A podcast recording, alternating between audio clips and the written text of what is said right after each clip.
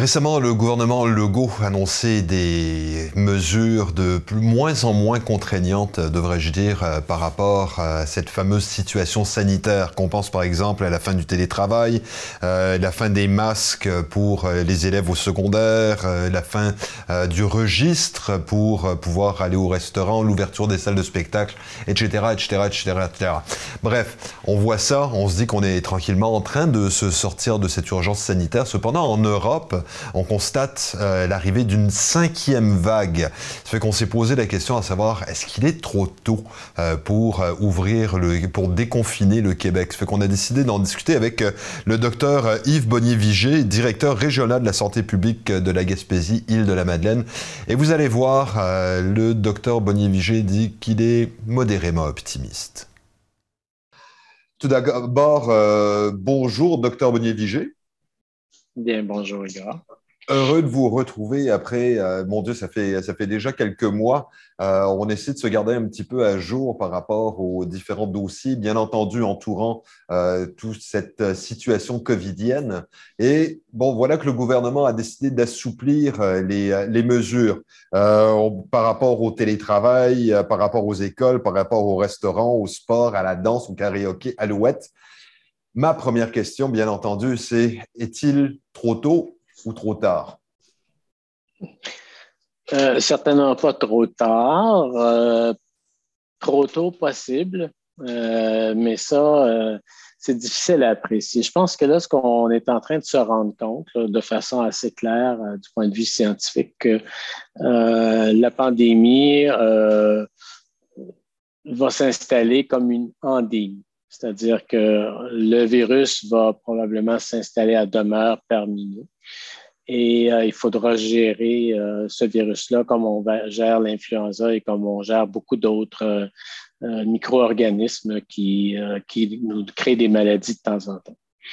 Alors, une fois qu'on a dit ça, bien évidemment, les stratégies qui étaient déployées jusqu'ici visaient à, l'arrêter, cette pandémie-là, arrêter cette épidémie-là. Euh, à partir du moment où on comprend bien que malgré tous nos efforts, on ne réussira pas vraiment à l'arrêter, ben, il faut euh, trouver une façon de vivre avec. Et la façon de vivre avec, bien évidemment, ça, ça, ça va ressembler plus à la façon dont on vit avec l'influenza, dans la façon dont on vit avec beaucoup d'autres micro-organismes. Par exemple, on, sait tous que si on ne veut pas faire de salmonellose, une espèce de diarrhée sanguignolante et qui nous, nous affaiblit, mm-hmm. ben, quand on prépare du poulet, ben, il faut bien le laver, il faut le, le, cuire correctement, puis il faut super bien laver nos ustensiles pour pas que ça contamine éventuellement d'autres aliments parce que la salmonelle vit naturellement dans le poulet. Alors, euh, c'est un peu la même chose avec, euh, avec le coronavirus. On a appris que si on, se lave les mains régulièrement, si on, se tient une, une, distance raisonnable des gens avec qui on ne vit pas habituellement avant de les connaître suffisamment, là, mettons, puis qu'on est convenu qu'on va se rapprocher. Euh, puis si on, on porte le masque quand on a des symptômes surtout, et à l'intérieur. Donc, euh, ça, ça, peut être une nouvelle norme sociale qui nous permettre de vivre avec le coronavirus sans trop s'en préoccuper, puisque euh, la vaccination semble bien fonctionner pour prévenir les complications. Donc, ça veut dire qu'on aurait de temps en temps des, des, des, des symptômes de, coronavirus qui ressemblent à des symptômes de rhume ou de grippe même. Des fois, ça peut être assez tough. Mais euh, ça ne nous, nous amènerait pas automatiquement à l'hôpital, puis ça permettrait, ça, ça, permettrait de continuer à vivre. Euh, dans la mesure où on est capable d'être, de vacciner le maximum de personnes, puis de, de s'assurer que quand le, le, vaccin est moins efficace, ben, qu'on revaccine encore, etc. Alors, ça explique la, la désescalade que l'on connaît dans les mesures actuelles, malgré le fait qu'on regarde en Europe, puis qu'on regarde ailleurs, puis qu'il y a des montées quand même euh, de l'infection.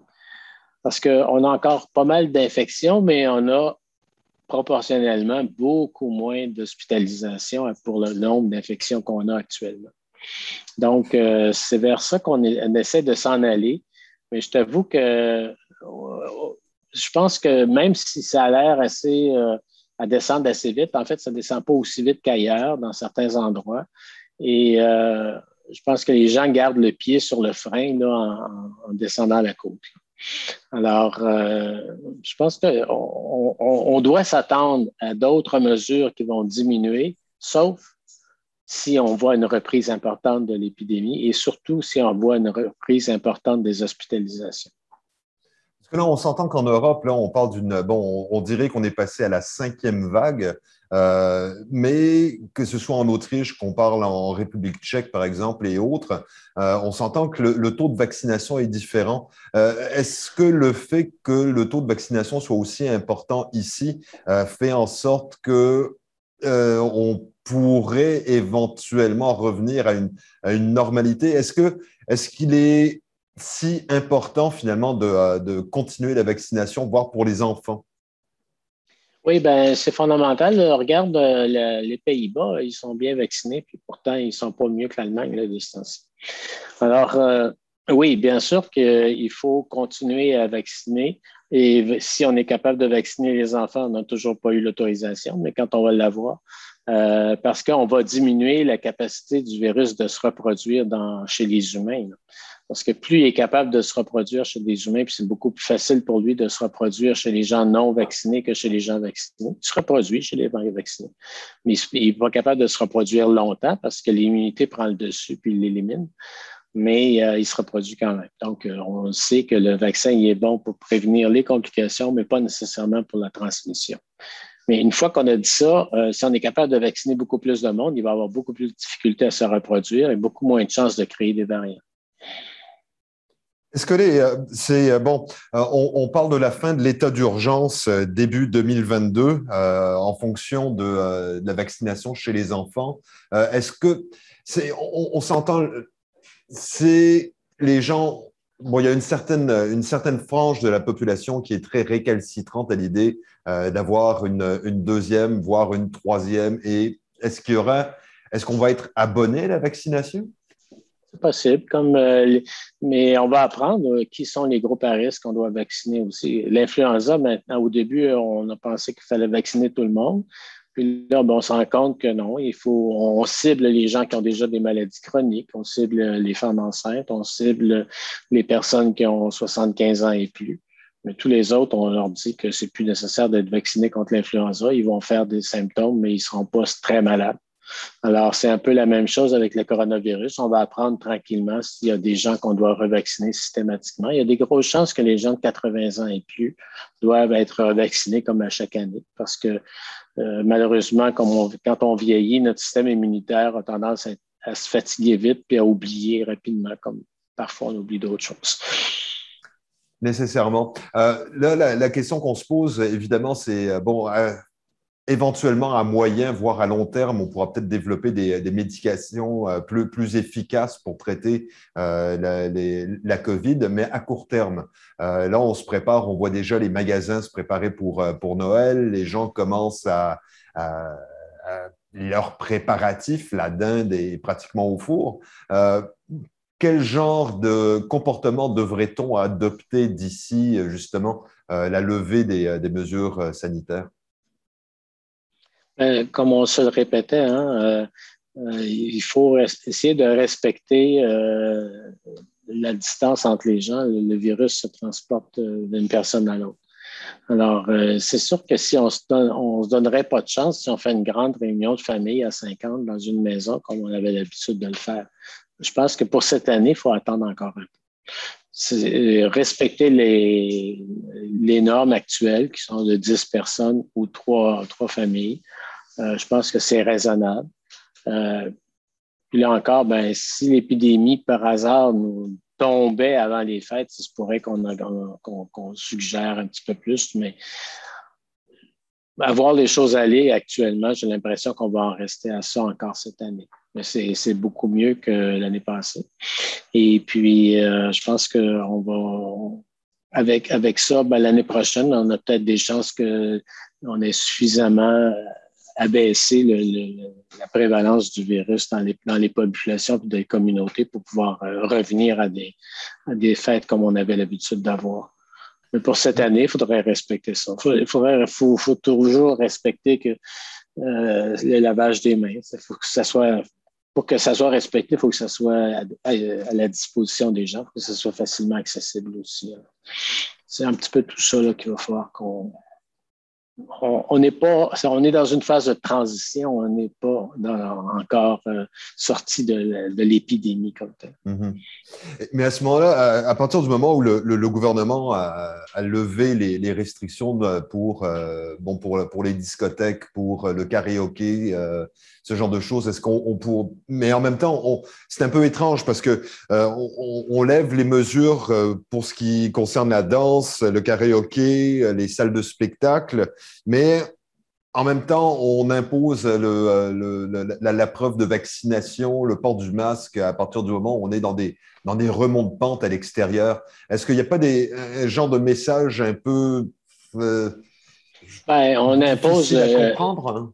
On impose le passeport vaccinal aussi pour euh, les bars qui vont avoir du karaoké. Et puis, on, on dit, ben, le karaoké, il faut que vous soyez au moins à deux mètres de votre auditoire ou vous devez avoir un plexiglas entre vous et l'auditoire. Puis si vous dansez, on vous demande de danser avec le masque.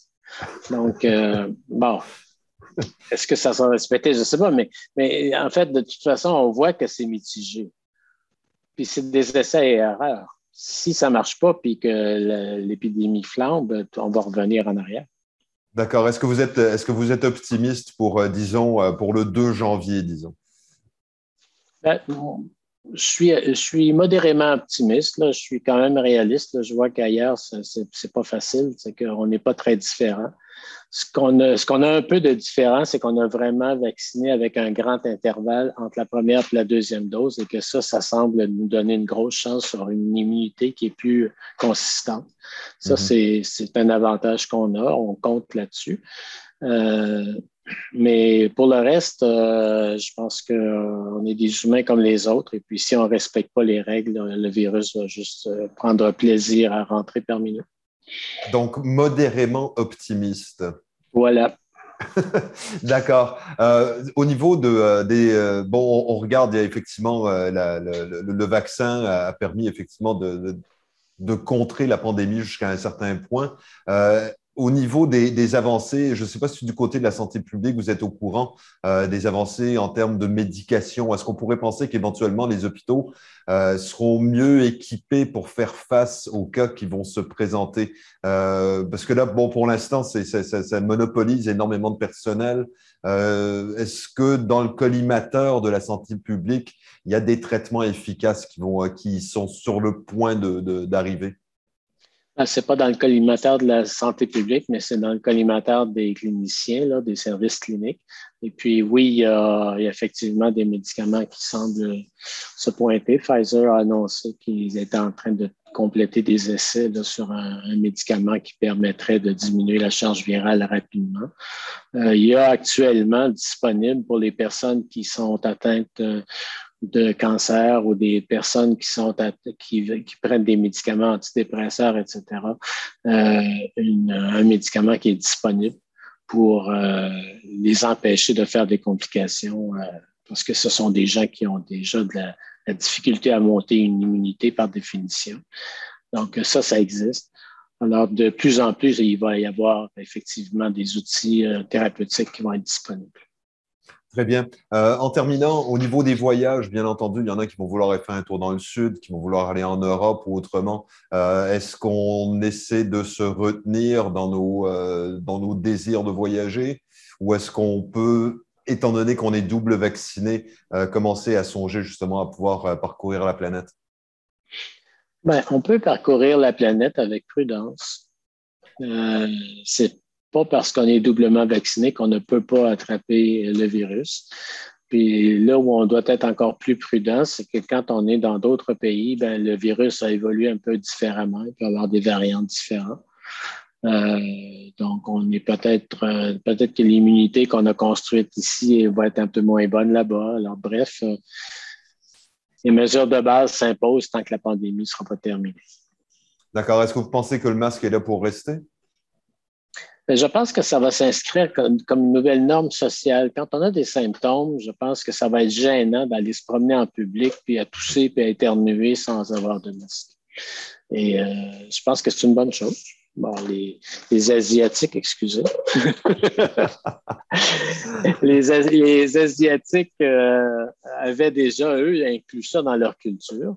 Euh, je pense que c'est un emprunt qu'on pourrait très bien faire. Ce serait, ce serait très bon parce que c'est, on a vu finalement que ça aidait beaucoup à, réduire la transmission. D'accord. Donc, on s'entend que c'est, peut-être au niveau des normes sociales qu'il va falloir euh, développer des habitudes en plus du vaccin et autres médications. Exactement. D'accord. Docteur Bonnie-Vigé, merci beaucoup pour toutes ces informations. On se rend compte que, bon, on va, on va être optimiste, mais avec, euh, avec modération. Ça va être comme pour l'alcool, tiens. Euh, on va faire attention ces, ces, prochains temps et euh, on va. Ben, tout ce qu'on peut faire à ce stade-ci, c'est suivre l'état de la situation, parce qu'on se rend bien compte que de part et d'autre, de la part des, des, autorités sanitaires, médicales et autres, on y va un petit peu au jour le jour, si je comprends bien on essaie de maintenir un équilibre entre un retour à la vie la plus normale possible en termes de société et une protection des, gens qui pourraient être très malades si jamais on ne fait, pas collectivement attention à, ce virus. Très bien. Merci beaucoup. Puis euh, je suis à peu près convaincu qu'on va se reparler bientôt. Ah, avec plaisir. À bientôt. Au revoir. Au revoir.